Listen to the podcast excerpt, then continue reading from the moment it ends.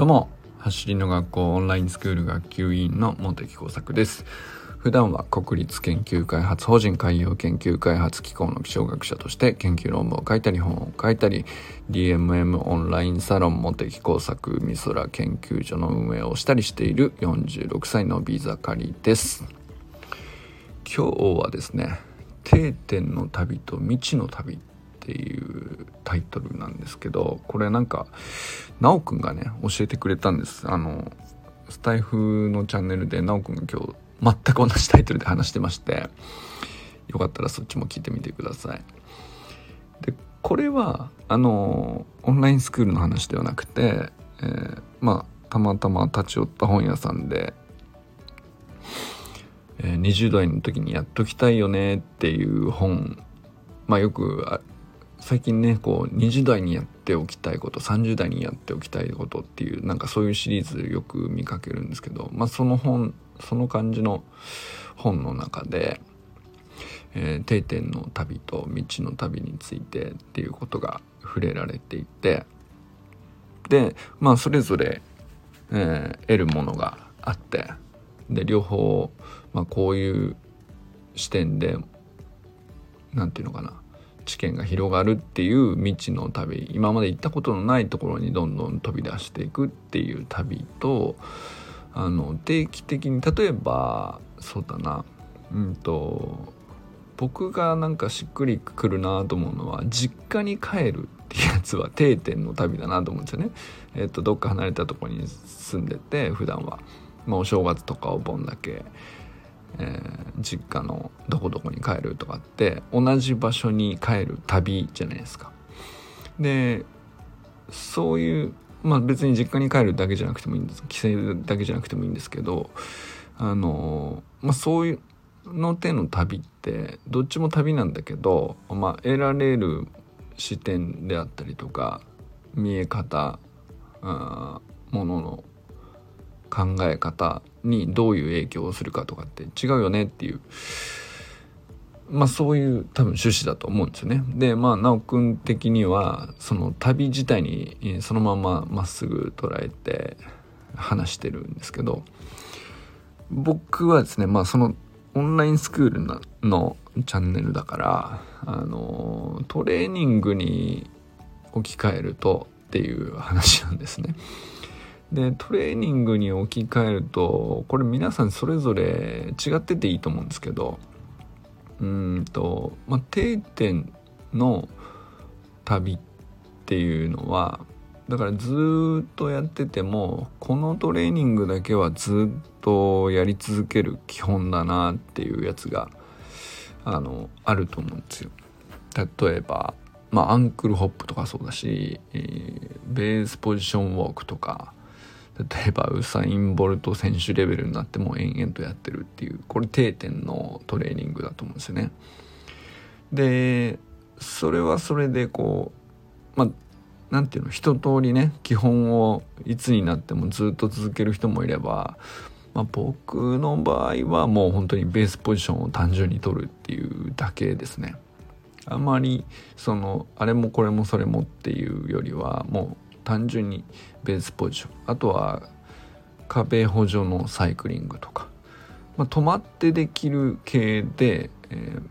まあ、とにかく腸腰筋をあの使うっていうことから遠ざからないようにえ、するっていうだけの、まあ、その最低ラインを保つためのメニューですね。それだけかな。まあ腕振りも入れてもいいんだけど、まあなんだろうな。あの、そこまでじゃないかな。現実としては。っていう感じですね。で、一方でじゃあ未知の旅っていうのは何だろうっていうと、まあ例えば月間メニューがそれかなと思います。あるいはその週間メニューもまだ52週に行く途中の人の場合は毎週毎週新しいメニューが来ると思うんですけど、まあ、例えばもう後半になってスキップ B スキップ C スキップとかっていうところをやってたり、まあ、バウンディングとか頑張ってたりとかっていうねもういよいよもうすぐ52週いくなっていうところに差し掛かってる人もいると思いますけどまあそういう人にとってもあの一番初期の頃のね、えー、第12週ぐらいまでのメニューかな。ベースポジションとかベースポジションホップとか、まあ、ミニハードルとかもそうですかね。あのー、やっぱり定期的に戻ってうんまあなんかその整えるためにはあのその週にねあの戻ってそのドリルをできるようになったことが目的ではなくて、えー、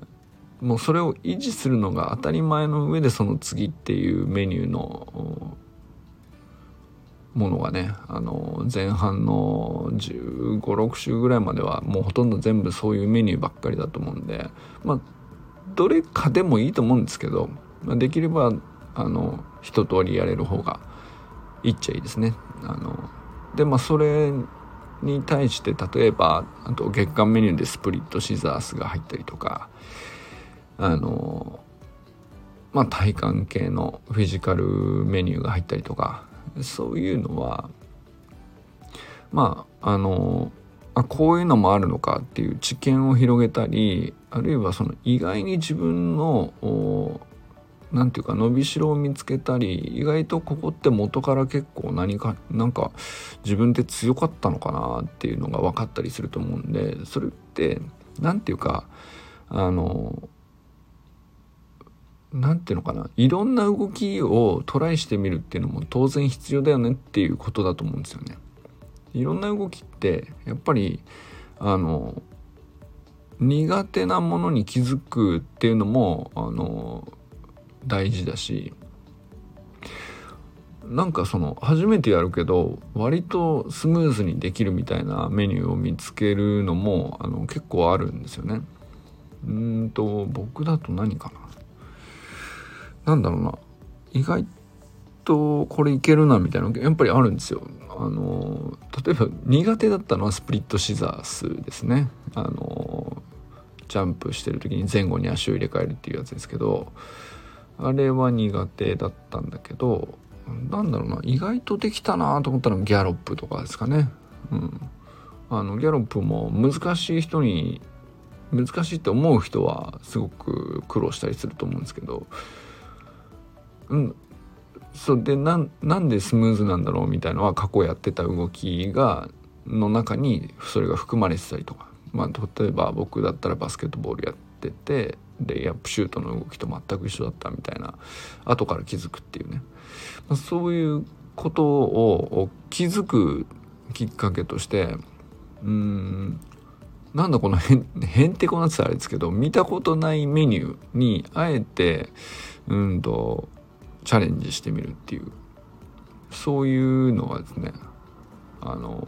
意味が違うんですよね。単純にトレーニングどっちも同じトレーニングなんですけど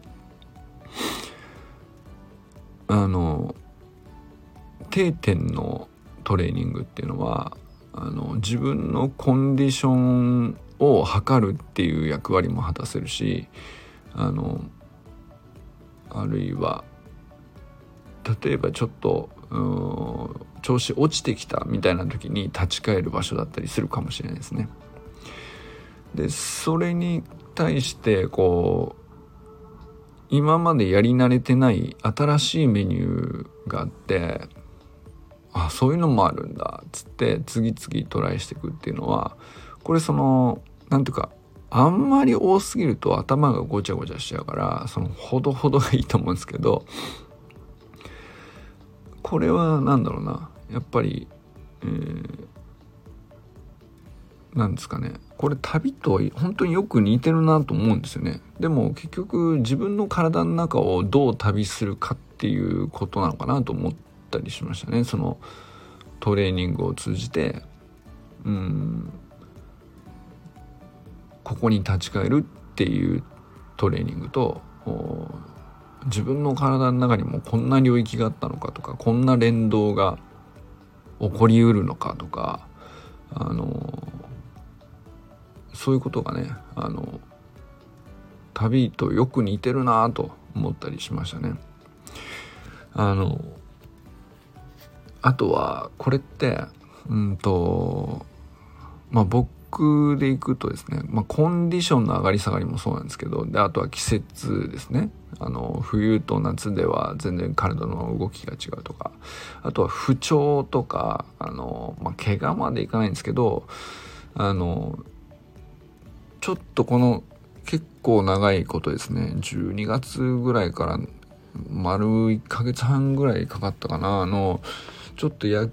球のピッチングでうんとちょっとフォームが良くなかったのかなと思うんですけどあの右の腰に違和感が出てでなんか腰に変な違和感ってうんほっとくと大ごとになりそうだなと思って。なんかそのあまり支障はないんですけど動き自体に。走れるし、えー、動けるし、えー、困らないんだけど明らかに平常ではないみたいなその曖昧な状態で、まあ、そこのそれをなんか一回きちっとすっきりしてケアで回復しきってからもう一回リスタートしようと思ってあのいろんなケアをしてたんですけどでまあもうそうするとやっぱり単純に走るっていう量がまあなくなっちゃうごっそりなくなってしまったのであの 単純にね、えー、かなりそうだなうん久しぶりに走る感じになるんじゃないかなと思うんですけど。その時にやっぱりどこからスタートするかって目新しいメニューからっていうわけにいかないじゃないですか。あるいはその月間メニュー出てるからっつってそれを何て言うか毎月コンプリートすることに執着してしまうと自分のコンディションと合わなかったりするんですよね。そうするとあじゃあまあ今やるべきことって何だろうって基準がないと戻れなくなっちゃうんですよね。その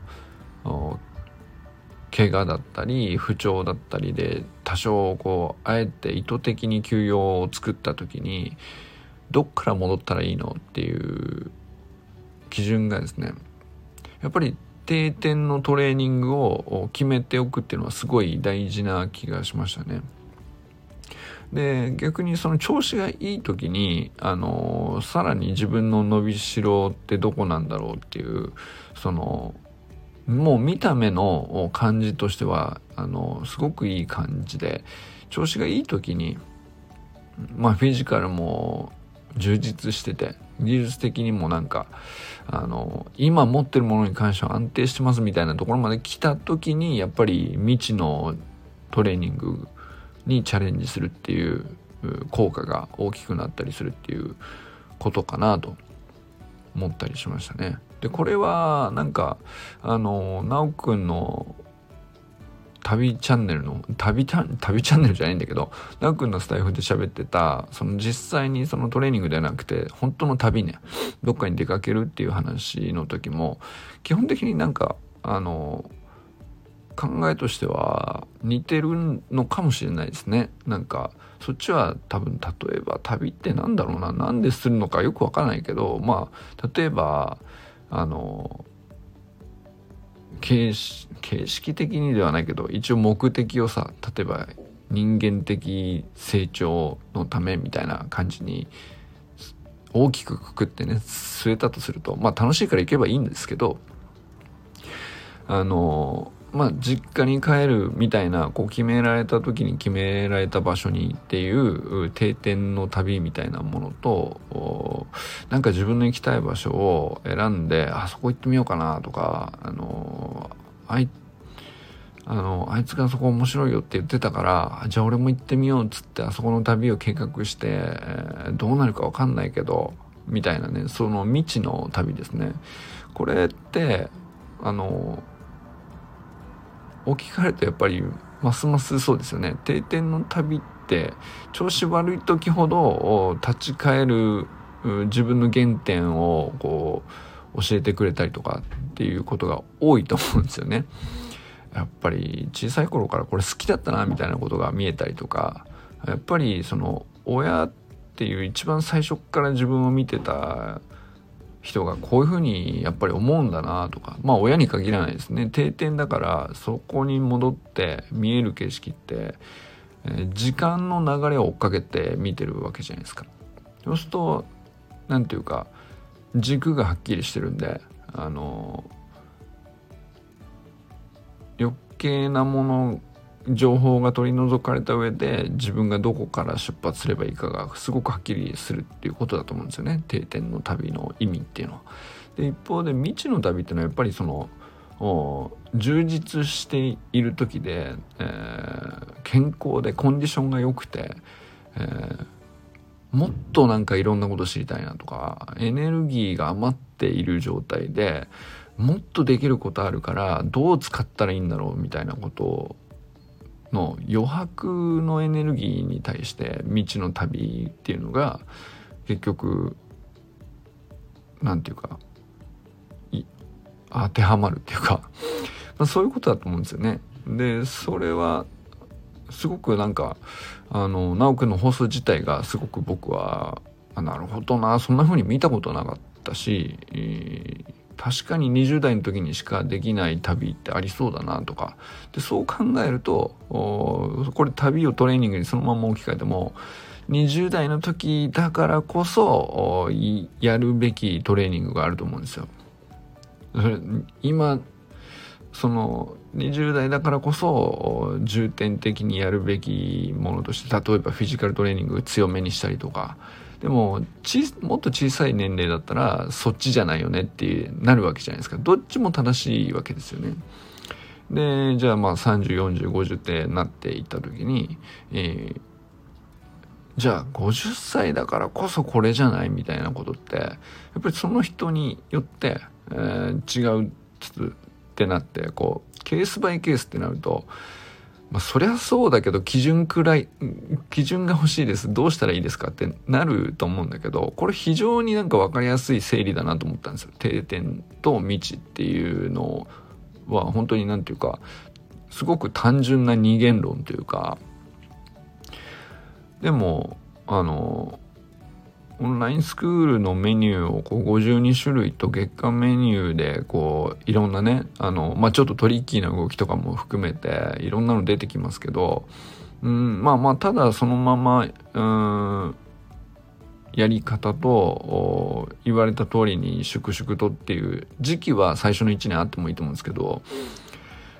まあ、2年目3年目って、まあ、いよいよ僕も3年目になるわけですけど、まあ、なってくるとまあいろんな状態コンディションがあって、その時にこうどう考えて取り組んでいくかっていう時に頭をすっきりさせるにはねなんかすごくいいフレームワークなんじゃないかなと思ったりしましたということでいかがだったでしょうか？その皆さんはね、えー、定点トレーニング決めてますか？どれにしてますか？そして未知のトレーニングで特にこれ自分に対して伸びしろを見せてくれたいいトレーニングだなみたいなのもねなんかそれも結構ね思い入れのあるものって考えてみると